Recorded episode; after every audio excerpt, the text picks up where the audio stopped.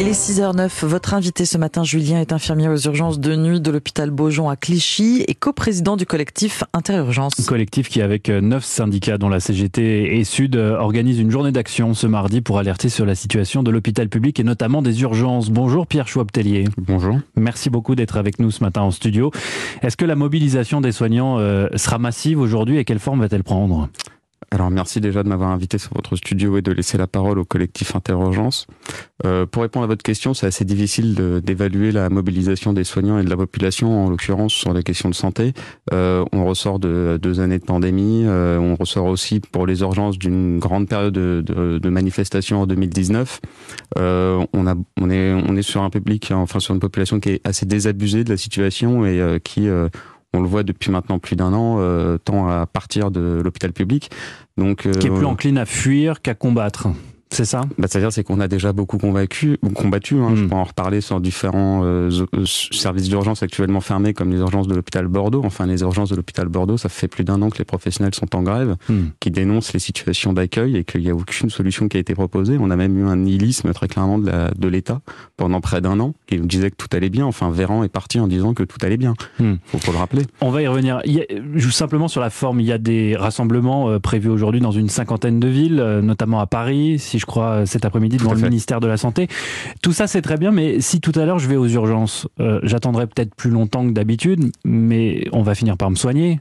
Alors vous n'attendrez pas plus longtemps que d'habitude puisque euh, les professionnels qui sont en poste sont généralement assignés hein, par hmm. le directeur d'établissement pour la continuité des soins. Donc il y y a, un service minimum, mais le service minimum, si on pouvait l'atteindre en temps normal, on serait très heureux. Donc généralement, le service minimum en grève est supérieur à celui qui est en place. Donc, euh, Donc comment obtenir quoi que ce soit dans ces conditions? Ah bah C'est la grande histoire de la lutte euh, des hospitaliers depuis plusieurs années. Hein. Euh, nous, on fait alerter, on dénonce, mais en réalité, euh, pour se mobiliser, on ne peut pas bloquer notre, notre outil de travail. Très on entend souvent des soignants euh, dire euh, pour que les choses bougent, il faudrait que tous les services de secours euh, ferment une journée, c'est-à-dire les pompiers, les SAMU et les urgences, en clair qu'il y ait des morts, faute de soins. Est-ce que ce n'est pas peu ou prou? J'extrapole un peu, mais ce vers quoi on tend cet été si 120 services d'urgence ferment partiellement? C'est prévu à l'heure actuelle. C'est ce qu'on assiste. Enfin, je veux dire, des, des, morts, on en a toujours eu euh, dans les urgences. Elles ont toujours fait les grands titres. En 2019, les morts, euh, la mort de la, de la Boisière dans la salle d'attente avait déjà fait les grands titres. Mm. Enfin, on est, on est, on est déjà dans une situation où, il y a des morts. Là, ce qui, ce qui va y avoir, c'est, c'est littéralement un abandon de la population. Soyons très clairs. Euh, les futures propositions, et on les connaît déjà sur la mission Flash, ce sera une régulation par le SAMU et donc la fin de l'accès libre euh, au niveau des urgences. Donc là, il y a, il y a, il y a une il y a une mission qu'on ne remplit plus en tout cas en tant que service public et on n'assure plus du tout nos missions auprès de la population. Cette mission flash, selon vous, elle, euh, qui a été annoncée il y a une semaine exactement par euh, Emmanuel Macron, euh, elle est caduque, elle ne sert à rien selon vous? Bon, c'est pas qu'elle sert à rien, c'est qu'elle va justifier leur politique et qu'elle va continuer euh, exactement dans la même optique que ce qu'on avait eu en 2019 quand on a eu le pacte de refondation des urgences. Il s'était conclu avec un forfait patient hospitalier de 20 euros pour les patients qui nécessitaient pas d'hospitalisation qui ne voulait pas interdire l'accès aux urgences, mais ce qui tendait en tout cas à essayer de, de dissuader d'y aller. Aujourd'hui, ça va se ça a changé quelque chose, ce forfait? Absolument pas. Mais demain, ça va se régler par une régulation du SAMU, ce qui ne changera rien, puisque vous appelez le, vous, allez appeler le 15, le 15 ne prendra jamais le risque de vous dire restez chez vous, hmm. il vous dira d'aller aux urgences. Après, on a connu cette situation pendant le Covid et il y a eu euh, pas mal de, de, situations assez dramatiques pendant le Covid. Euh, chez les gens. Donc Mais justement, il y a quelques jours, on a diffusé un reportage sur Europe 1 dans lequel un soignant, euh, un infirmier, expliquait qu'il demande désormais à ses patients de se surveiller entre eux, euh, vu qu'il n'a plus le temps de le faire lui-même. Est-ce que c'est comme ça partout? C'est quasiment comme ça dans beaucoup de services d'urgence. Je veux dire, il y, a, il y a beaucoup de, de, de, signalements ou en tout cas de, de situations qui nous sont euh, prévenus par les euh, patients eux-mêmes, évidemment.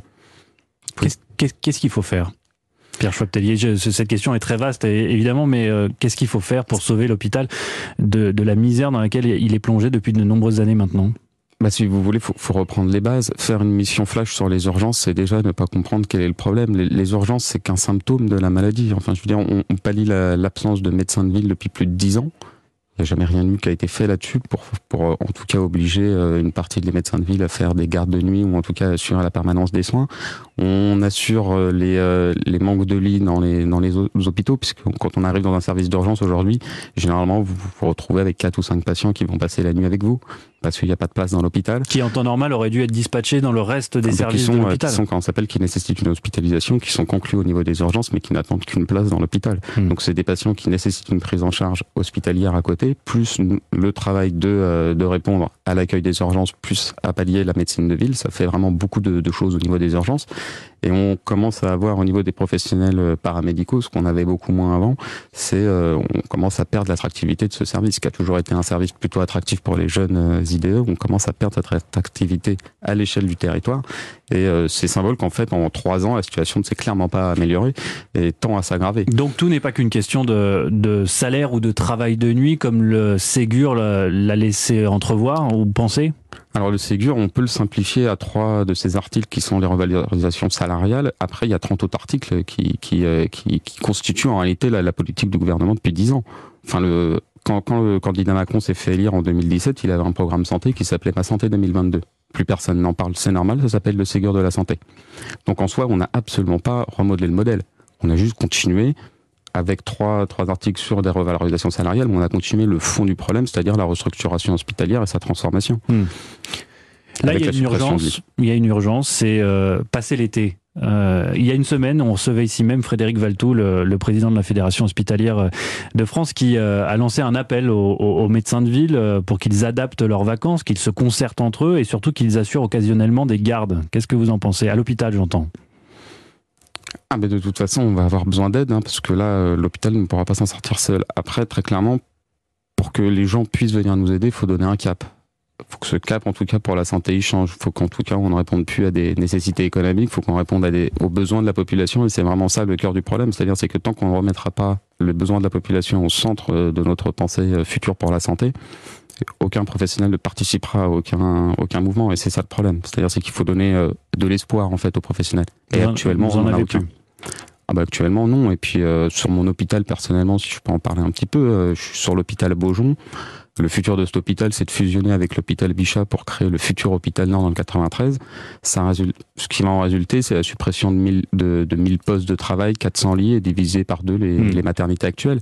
Donc non, en fait, le, le cap actuel ne, nous convient absolument pas et on voit bien qu'il n'y a aucune remise en question en réalité. Euh, euh, de, de, des pouvoirs publics, des pouvoirs publics là-dessus. Merci beaucoup, Pierre Choptelier, euh, coprésident du collectif Interurgence, d'avoir répondu à mes questions ce matin. Journée donc de mobilisation dans de nombreux hôpitaux de France euh, ce mardi. À très bientôt.